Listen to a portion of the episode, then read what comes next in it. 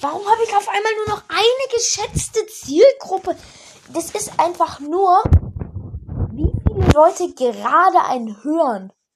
Es ist irgendwie so. Irgendwie sowas ist das. Ich muss mal nachgucken. Aber warum nur eine?